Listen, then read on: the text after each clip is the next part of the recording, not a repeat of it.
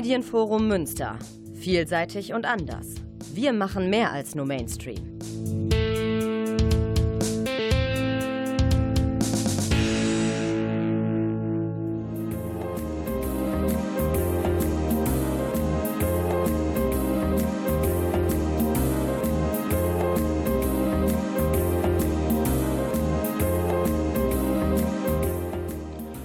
Der Lesewurm extra. Neues vom Buch- und Hörbuchmarkt.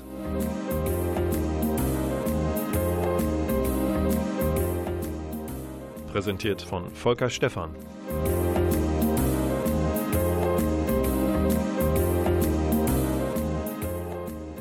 Und präsentiert zwischen den Jahren auch von Klaus Blödo in der Technik. Herzlichen Dank für deine flinken Finger und das Möglichmachen. Wir schicken an alle da draußen einen Gruß aus dem Medienforum in ja schwierigen Zeiten mitten im Shutdown. Und tatsächlich muss ich sagen, ich weiß nicht, wie ihr da draußen damit umgeht, aber zu meinem normalen Tagesablauf und ich merke, dass das auch in Phasen des physischen, des sozialen Distanzierens voneinander eine besondere Bedeutung hat. Ich höre gerne Radio. Ich, ähm, wenn ich in den Homeoffice-Start äh, starte, äh, schalte ich oft das Radio ein und äh, umgebe mich mit den Stimmen. Das hat den Vorteil, Radio, ich muss nicht vor der Kiste sitzen oder auf mein Smartphone-Display starren und mich äh, und meine Aufmerksamkeit binden lassen, sondern ich kann mich mit, mit Menschen, mit Stimmen umgeben. Und das hilft mir ganz normal. Und das hilft vielleicht auch euch da draußen, wenn ihr den Eindruck habt, euch einsam zu fühlen oder einsam zu sein in diesen schwierigen Tagen. Deswegen ist die Extrasendung des Lesewurms jetzt nach Weihnachten und kurz vor dem Jahreswechsel überschrieben mit Die Stimmen der anderen. Wir hören sehr viele andere Stimmen. Und jetzt hören wir zunächst die Stimme von Mariana Semkina. Sie ist die Sängerin der russischen Band I Am the Morning und von deren Album Belighted, das 2014 erschienen ist, hören wir jetzt den Song The Howler.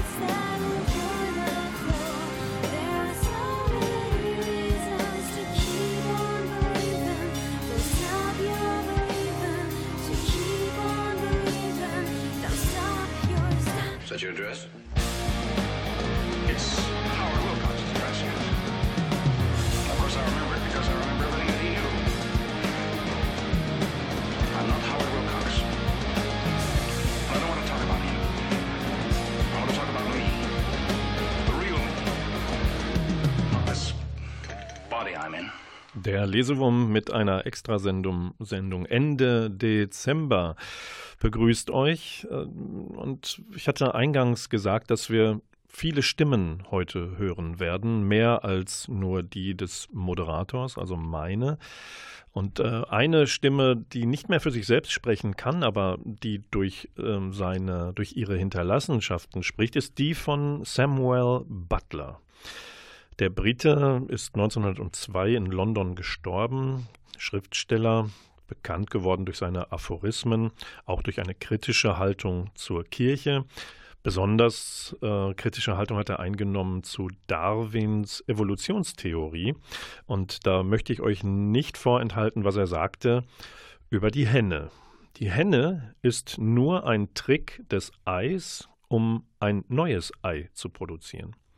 Also der Mann hatte auch einen gewissen Witz und ähm, das, was für ihn spricht und auch zu unserer Sendung passt, ist ein Zitat das lautet, nicht Worte sollen wir lesen, sondern den Menschen, den wir hinter den Worten fühlen. Und jetzt möchten wir die Menschen hinter den Worten fühlen aus Albachten, die für gewöhnlich uns begeistern und beschenken mit Krimis. Und zwar haben wir in der Leitung und in der Sendung jetzt Andrea Timm und Christat Lück. Ein herzliches Glück auf nach Albachten. Ja, hallo, hier ist Andrea Timm. Ja, schön. Ähm, Kirche, Wörter, Bücher sprechen lassen für sich, Stimmen laut werden lassen, ist das Oberthema unserer Extrasendung. Warum haben wir euch in der Sendung? Na, es gibt gleich noch etwas zu enthüllen, aber ich möchte zunächst mit Ihnen, Frau Timm, darüber sprechen. Sie sind, Sie werden bei den Veröffentlichungen, die wir haben, werden Sie gerne als katholische Architektin äh, genannt. Da ist also auch der Glaube mit drin, aber auch die übliche Profession. Mich würde äh, zunächst mal interessieren zum Beginn unseres äh, kleinen Interviews, wie erleben Sie diese schwierigen Zeiten mit einem Weihnachtsfest, das anders ist als sonst, mit einem Jahreswechsel, das äh, weniger laut äh, wird, weniger Feuerwerk haben wird, weniger Menschenmassen auf öffentlichen Plätzen? Was ist das für eine Zeit und wie gehen Sie damit um? Also da muss ich vorweg sagen, ich habe das große Glück, ich bin nicht alleine. Wir haben eine große Familie, wir haben vier Kinder, da ist ein lebendiger Alltag vorprogrammiert. Das, was es aber so anders macht, ist eben, dass diese Kinder auch mitbekommen, dass die Erwachsenen Angst haben, dass ähm, die Erwachsenen nicht für alles eine Lösung haben, was im Moment die Probleme unserer Zeit sind und da steckt ganz schön Arbeit hinter und ähm, Zuversicht, die man weitertragen möchte, damit die Kinder auch ähm, glücklich werden können und auch Halt finden. Und das ist in, in diesen Tagen, wo das Jahr sich dem Ende entgegenneigt, auch gelungen, Hoffnung, Zuversicht, vielleicht Trost zu spenden? Ich bin ein sehr optimistischer Mensch. Ich äh, finde immer noch jeden Tag was zu lachen und ich hoffe, dass ich das auf meine Kinder übertragen kann. Da ist immer was los bei uns. Ich stelle fest, dass Sie auch viele Fragen haben. Wir besprechen das zusammen, was letztlich in Ihren Gedanken wirklich vorgeht. Ähm, da wage ich nicht zu sagen, dass ich das weiß, aber Sie wirken zufrieden. Sie spielen viel, Sie rennen draußen rum und ähm, Sie teilen sich mit. Ich hoffe, dass es weiterhin so gelingt, wie es äh, sich bis jetzt gut anfühlt. Ich möchte da ansetzen an dem, was Sie uns eingangs gesagt haben. Sie sind nicht allein. Das haben Sie gemeint auf Ihre familiäre Umgebung. Aber jetzt äh, ist auch direkt neben Ihnen der Christat Lück. Und den würde ich gerne in unser Gespräch einbinden und fragen, warum eigentlich 2021 na, vielleicht besser wird als das Jahr, was äh, hinter uns liegt mit der Corona-Pandemie, mit vielen Einschränkungen des, des öffentlichen Lebens bis ins Private hinein. Gibt es etwas, was, auf das es sich lohnt, hinzuarbeiten und hinzugucken? Hallo, Christa Lück. Hallo, grüß dich. Ich freue mich auch wieder in der Sendung dabei zu sein. Ja, was wird besser? 2021 oder 2020, sagst du gerade? Mhm. Ich glaube, 2021 wird besser. Warum wird 2021 besser und worauf freust du dich ganz besonders zu Beginn des Jahres? Ich freue mich darauf, dass das nächste Jahr überhaupt beginnt. Viele sagen ja, das war ein äh, gebrauchtes Jahr, dass wir äh, schnell abschließen wollen und aber so, pessimistisch darf man es vielleicht auch nicht sehen. Es ist sehr differenziert auch gewesen. Es gab auch Chancen, Andrea hat das gerade skizziert, dass man auch kreativ werden konnte und je nach Arbeitsstand und Sorgen und gab es verschiedene Möglichkeiten. In der Pandemie aggressiv sind manche umgegangen, manche depressiv, manche auch kreativ und innovativ. Aber 2021, das, da geht es voran. Es fängt schon damit an, dass der erste Tag ein Freitag ist und dass es ein längeres Wochenende gibt. und dann gibt es den 5. Januar, äh, da habe ich Geburtstag. und da freue ich mich besonders drauf. Auch wenn er leider dann Corona-bedingt nicht so groß gefeiert werden kann. Ich hätte gerne viele Nachbarn eingeladen und viel Musik gemacht, aber das geht nicht. Aber ich freue mich auf den Geburtstag. Und rund um deinen Geburtstag, wenn ja. ich da einhaken darf, ja. hat auch etwas anderes Geburtstag. Ja. Und darüber wollen wir uns jetzt unterhalten. Ihr beiden habt ja schon zwei Krimis herausgebracht. und rund um deinen nächsten Geburtstag kommt auch etwas anderes auf die Welt. Da wolltest du, denke ich, gerade drauf abheben. Da freuen wir uns riesig drauf. Nach langer, langer, langer Wartezeit wird am 6. Januar äh, der dritte Krimi von uns erscheint mit dem Namen Mord in der Klosterkapelle. Das Geheimnis des Sebastian Kneipp. Was für ein schöner Titel. Und noch so ein schönes Cover dabei. Wir haben so lange gewartet, Andrea und ich. Das, war, das Buch war schon im April fertig. Im Grunde sind drei Advente vergangen seitdem und äh, wir konnten den Schluss nicht mehr aushalten. Das war also ein, wenn ich das richtig verstehe, ein Vor-Corona-Krimi. Also eine Arbeit, die ihr mehr oder weniger abgeschlossen habt, bevor die Pandemie den Globus in die Zange genommen ja, hat. Ja, im Grunde auf, auf den Tag genau. Wir wussten das nicht genau, aber als wir den Griffel haben fallen lassen, ging Corona los. Und der dritte Krimi ist äh, nicht nur der dritte, sondern auch die Fortsetzung einer Reihe. Wenn wir, wir verraten noch nicht zu viel, weil die Leute können jetzt noch nicht über ihre Lieblingsbuchhandlung ja. online äh, sich das bestellen. Das können sie zwar machen, aber es dauert noch ein bisschen, bis es ausgeliefert würde. Aber kannst du uns ein bisschen verraten darüber, worum es geht und begegnen uns die uns liebgewordenen Figuren wieder und welche wären das? Ja. Ich kann ganz kurz noch sagen, es wird weitere Krimis geben, ja. Da braucht ihr alle keine Sorgen haben, seid froh. Wir haben viele Ideen, Andrea und ich, und viele Plots schon geschrieben, aber der aktuelle Krimi, da werden, ich sag mal, die drei Personen, die mir gerade einfallen, und dann noch Andrea weitere. Ähm, der Friedhof Hamsen, der Liebling ähm, der Leserinnen und Leser, ähm, der Hobbyorganist und der Organist und Hobbydetektiv wird wieder vorkommen mit seinem markanten ähm, ja, Outfit und seinem Auto und und seine Freundin Svea Norden ähm, und natürlich Arno Rosenberg. Andrea, Arno Rosenberg ist auch dabei wieder. Ja, wir gehen nochmal zurück. Danke, Christat. Äh, dich hatte ich gar nicht vorgestellt als evangelischen Theologieprofessor im Ruhestand, also der Zusammenhang mit der Kirche oder mit dem kirchlichen Umfeld, in dem eure Krimis spielen, der ist also äh, sehr direkt bei euch in euren beruflichen Werdegängen auch zu finden oder aber im, im Glauben verhaftet. Ja, Andrea Tim, äh, worum geht es denn diesmal? Vielleicht so einen kleinen Appetit hatten noch daraus, was haben die äh, uns bekannten Figuren denn nun eigentlich zu tun? Was hat das mit Sebastian Kneip zu tun? Ja, worum, worum es geht, natürlich um Mord. Der Mord, ähm, der der Auslöser ist, findet diesmal in einem Kloster statt.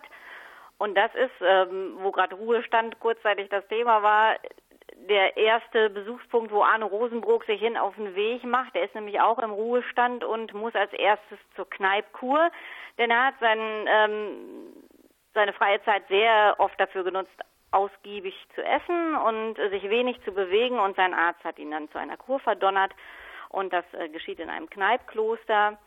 Und in diesem Kloster spielt eben die Lehre Kneips eine große Rolle. Es wird viele Kurse geben, die ähm, der Kneiplehre entsprechen und Arno muss sich da ganz schön durchquälen und eben nebenbei auch noch einen Mord aufklären. Das klingt gruselig. Aber wenn es im kirchlichen Umfeld äh, spielt, da ist das Gute immer nah am Bösen. Und ich hoffe mal, also ich nehme das Versprechen, nehme ich euch ab und ich nehme euch beim Wort. Es geht gut aus, zumindest für die handelnden Personen und Figuren. Und wenn ihr mehr Informationen, mehr Folgen plant und mehr Plots schon auf dem ähm, auf dem Notizbuch habt, auf dem Zettel, dann geht es mit der Serie weiter. Ich danke euch ganz herzlich, dass ihr gegen Ende des Jahres uns ein bisschen Appetit gemacht habt auf das, was am 6. Januar dann in den Buchläden steht. Ich hoffe, dass es ein Erfolg wird und dass wir uns dann wiederhören. Herzlichen Dank, dass ihr in der Sendung wart. Andrea Timm und Christat Lück, das Autorenduo aus Albachten. Guten Rutsch und bis bald.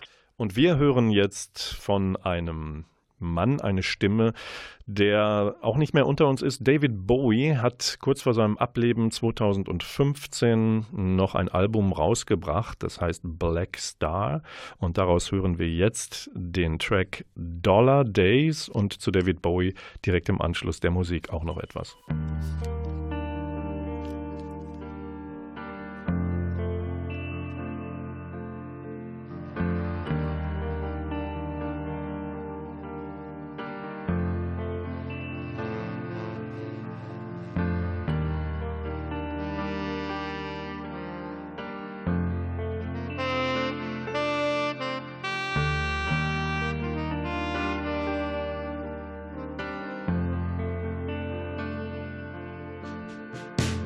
Fresh girl, suffer me. I've got no enemies. I'm walking down. It's nothing to me. It's nothing to see. If I'll never see the English evergreens I'm running to,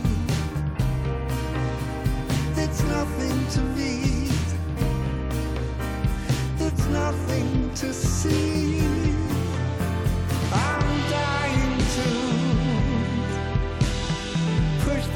against the grain and fool them all again and again. I'm trying to. We bitches tear our magazines, those oligarchs with foaming mouths call now and then. Don't believe for just one second I'm forgetting you.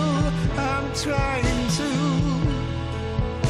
I'm dying. survival sex all are stretching tails to necks I'm falling down. It's nothing to me. It's nothing to see. If I'll never see the English evergreens I'm running to it's nothing to me. It's nothing to see.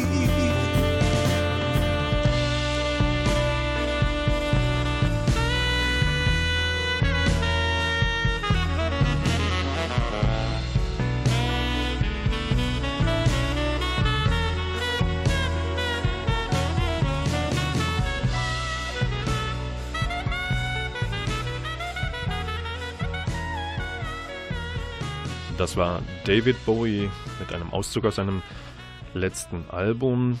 David Bowie hat sich als sehr, sehr wandelbarer Künstler gezeigt. Ich weiß nicht, ob ihr ihn als Ziggy Stardust noch in Erinnerung habt.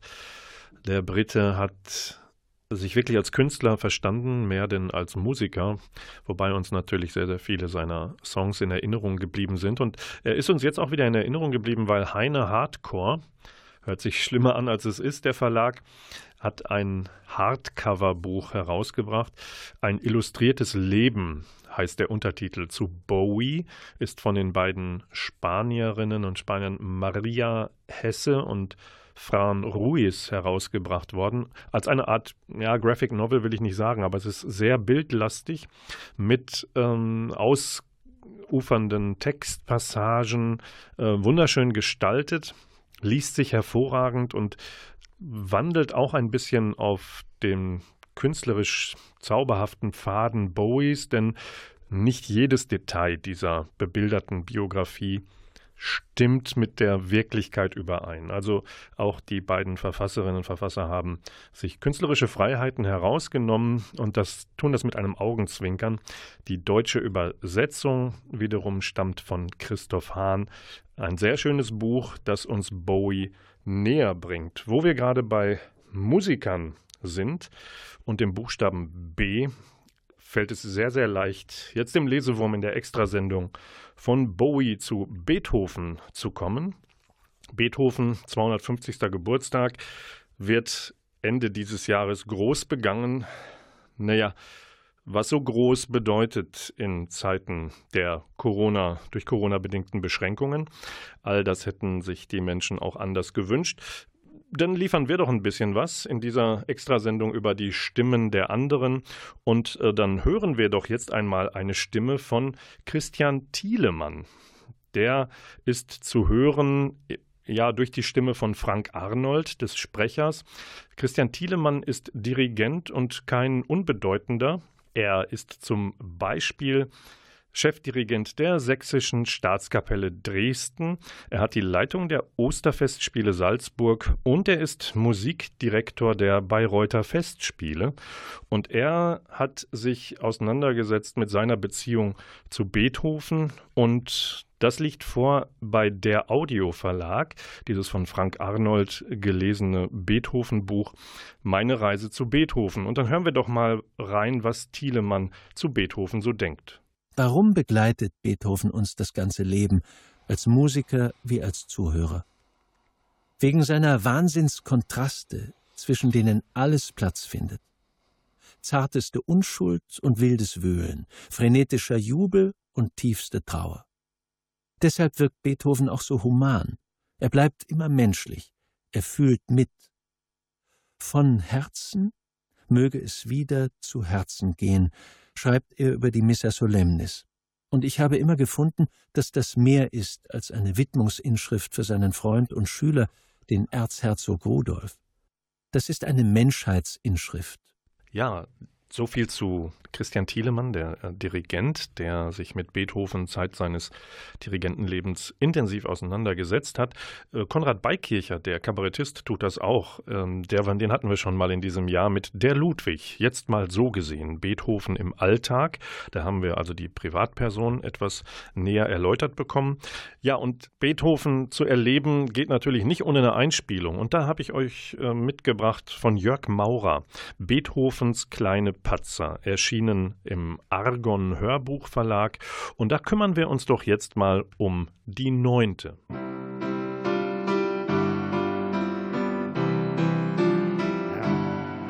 kennt jeder, vielleicht das bekannteste von Beethoven, Freude schöner Götterfunken, alle Menschen werden Brüder und so.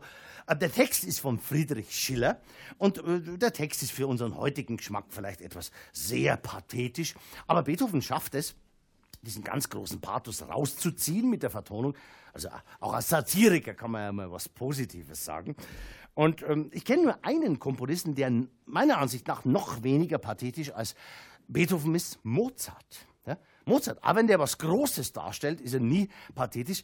Wie wäre es, wenn man sich vorstellen würde, dass Mozart die Neunte geschrieben hätte? Ja? Äh, Wird es anders klingen? Äh, lockerer, leichter, luftiger, so.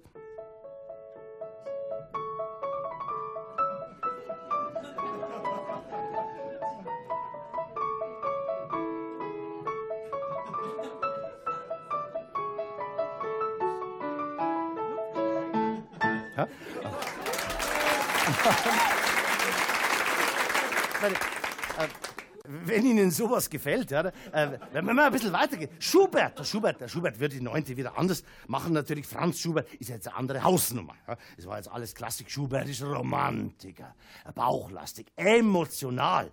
Ja, äh, bei Schubert wäre es ein Lied, ein Lied mit dem Titel Die Neunte.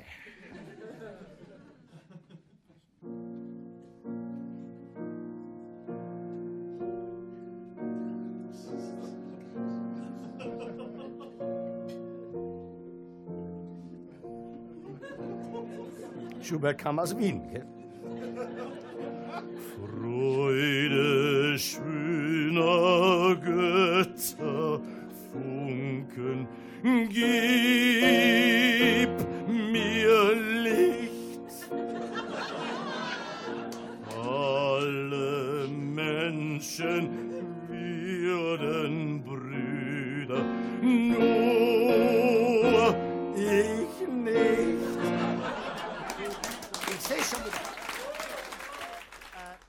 Jörg Maurer mit seiner Beethoven-Interpretation, ein wenig Mozart, ein wenig Schubert mit dabei Beethovens kleine Patzer. Jörg Maurer übrigens, der Künstler, der Kabarettist, der Musiker, der liegt mit der Lesung seines neuen Krimis um Kommissar Hubertus Jennerwein auf Platz 3 der Hörbuchcharts im Dezember. Nun umfasst diese Bestenliste immer fünf Plätze, aber Ne, weil der Übergang jetzt so klappte. Fangen wir mit dem dritten an. Und äh, dieses Hörbuch, das er selbst eingelesen hat, lautet Den letzten Gang serviert der Tod. Ist wie immer ein Alpenkrimi, erscheint bei Argon Hörbuch und Jennerwein, der Kommissar, muss diesmal in einem exklusiven Hobby-Kochclub ermitteln.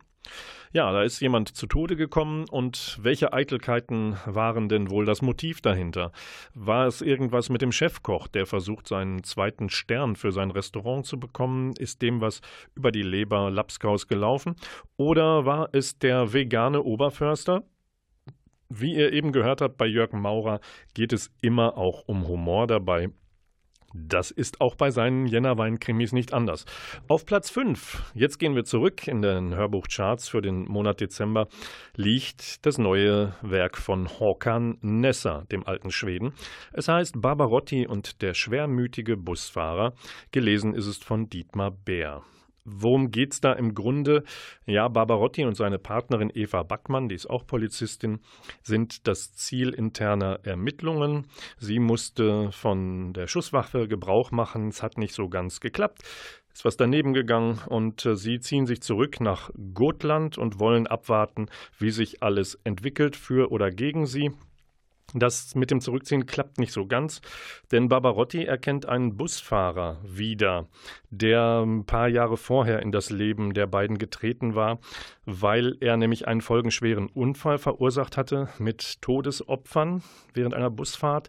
Und er hatte sich dann mal hilfesuchend an Barbarotti und Backmann äh, gewandt und hat mitgeteilt, ah, ich habe Angst, dass Hinterbliebene von einigen Opfern Jagd auf mich machen könnten.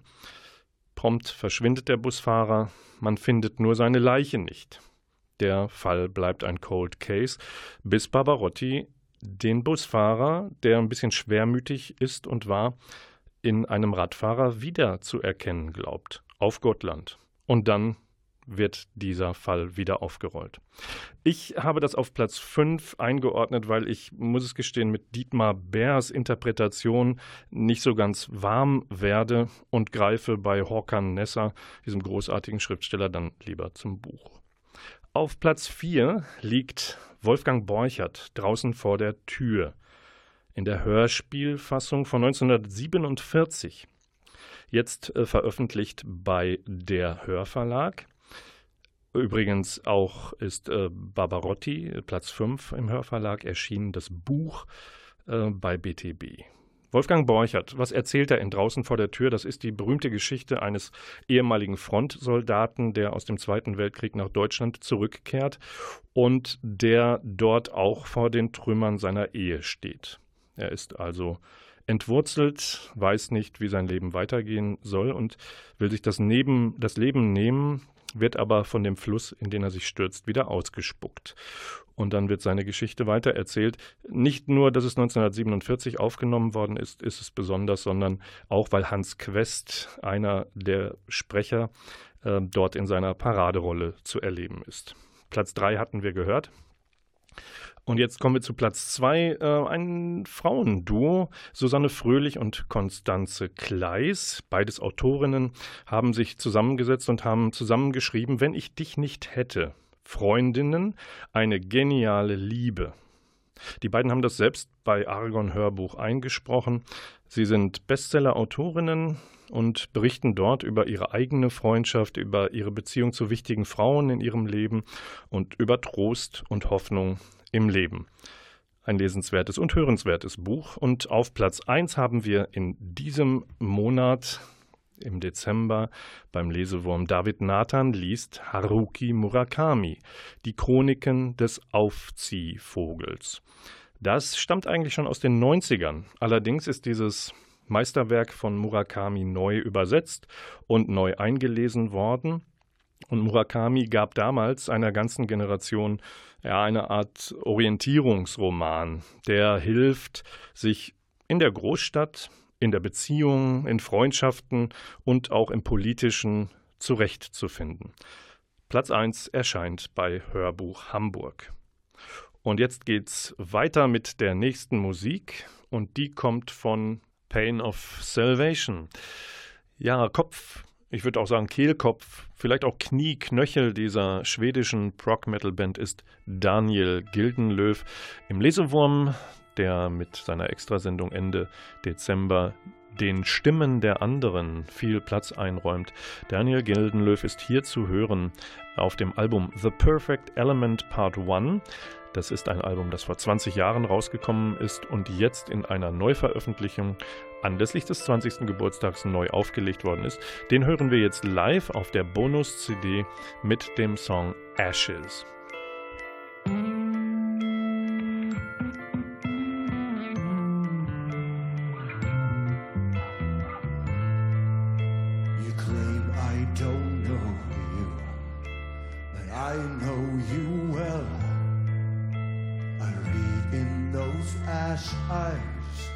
We've been through hell.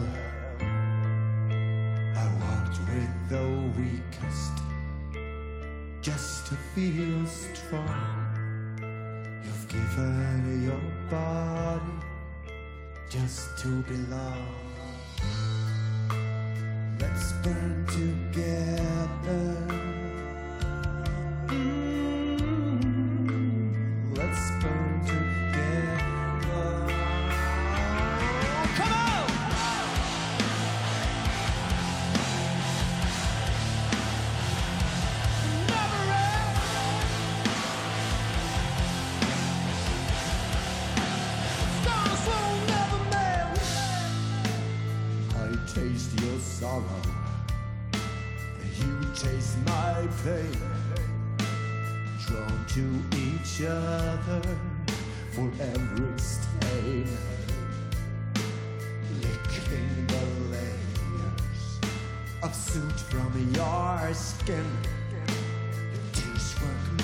grass too.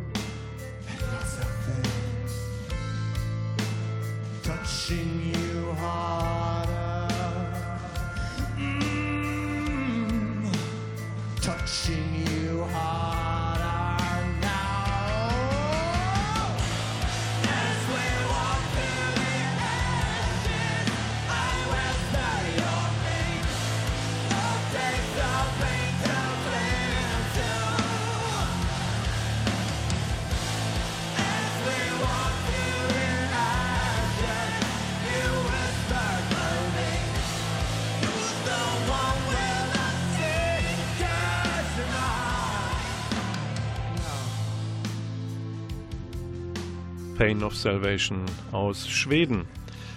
Ja, die Stimmen der anderen lautet die Überschrift über diese Extrasendung des Lesewurms hier auf Antenne Münster, produziert im Medienforum Münster. Am Mikrofon ist Volker Stephan, an den Reglern Klaus Blödo. Die Stimmen der anderen. Wir wollen jetzt äh, mal ein bisschen in das ein oder andere Hörbuch reinhören, um ja ein Gefühl für weitere Stimmen zu bekommen, die uns ja über diese dunkle Jahreszeit hinweg helfen und vielleicht auch ein bisschen über die Einsamkeit, die der eine oder die andere so fühlt in diesen Tagen des Shutdowns. Was haben wir da zu hören?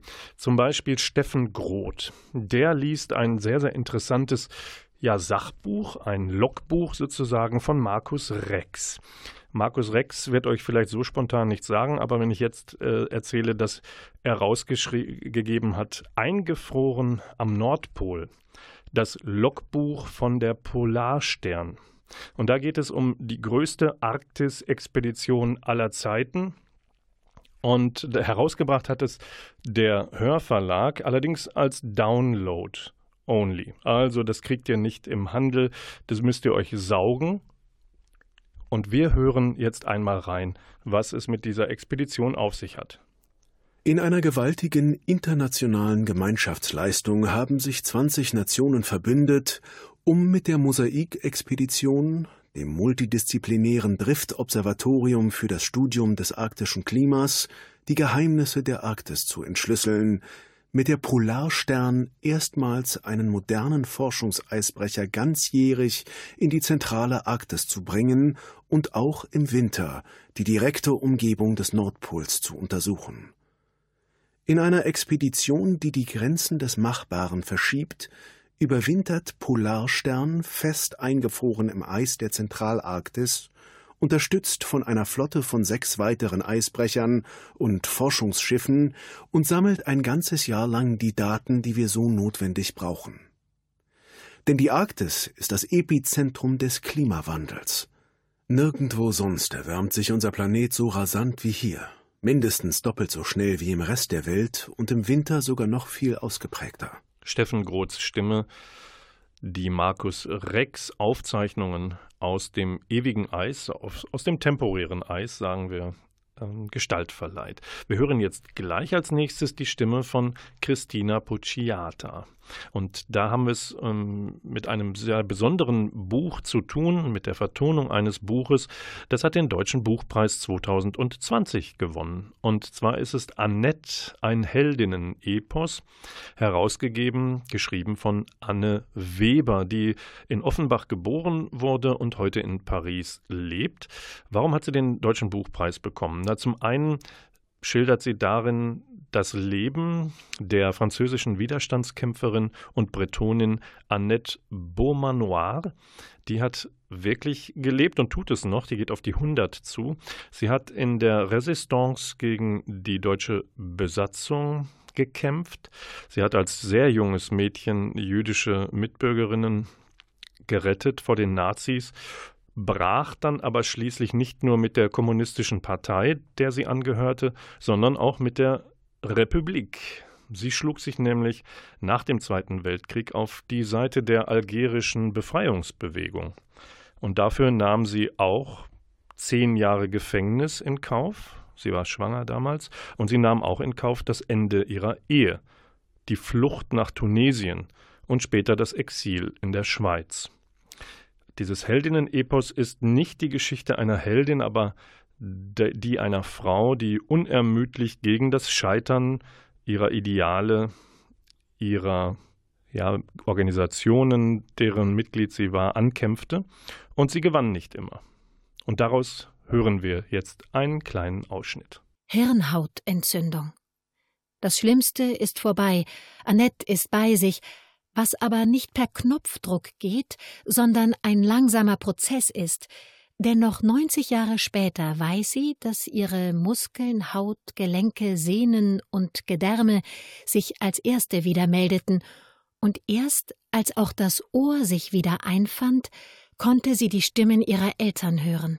Anne Weber, wir hörten sie durch Christina Pucciata, Annette, ein Heldinnen-Epos, tatsächlich in epischer Form zu Papier gebracht, ausgezeichnet mit dem Deutschen Buchpreis 2020. Und jetzt hören wir noch eine Stimme einer bedeutenden Frau zumindest für den Teutonen-Metal, und zwar Doro Pesch. Sie hat gerade rausgebracht Magic Diamonds Best of Rock, Ballads and Rare Treasures und daraus hören wir den Song Love Me in Black. Didn't they tell you the way that it's gonna be? Ask God for a woman and ended up with me. Maybe I love you, maybe I tear you apart. We live in darkness. I've pulled you into my friend. There's no escaping this hell that I put you in. You must forgive me. But loving me is a sin. Yeah. Are you ready for me? Do you love me in bed? I will push you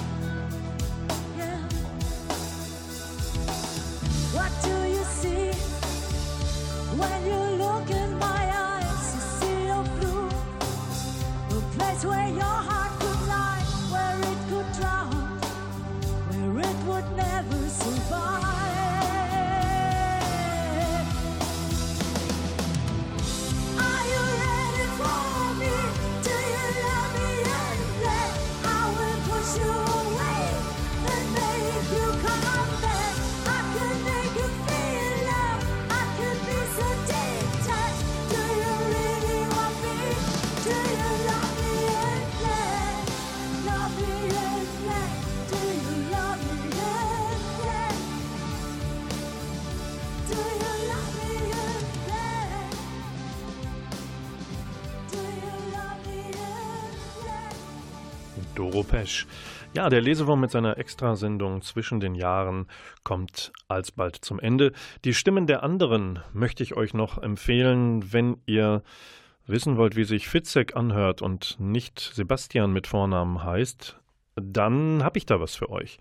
Und zwar Dr. Sabine Fitzek ist die Schwägerin des Bestseller-Autors und der nähern wir uns als Krimi-Autorin, weil das besser ist, denn sonst hätten wir es mit der Ärztin zu tun, weil unter Umständen mit unserem Gehirn etwas nicht in Ordnung ist. Sie ist von Hause aus Neurologin und erfunden hat sie nun eine Krimireihe über den Berliner Hauptkommissar Matthias Kamowski.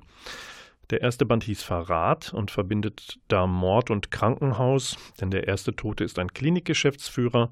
Sein Ableben könnte mit mafiösen Strukturen im Berliner Gesundheitssystem zu tun haben. Im zweiten Band, namens Verrückt, geht es um den Mord an einer 14-Jährigen und die Frage, ob der Täter ein Psychopath ist und vom Gesundheitssystem übersehen wurde.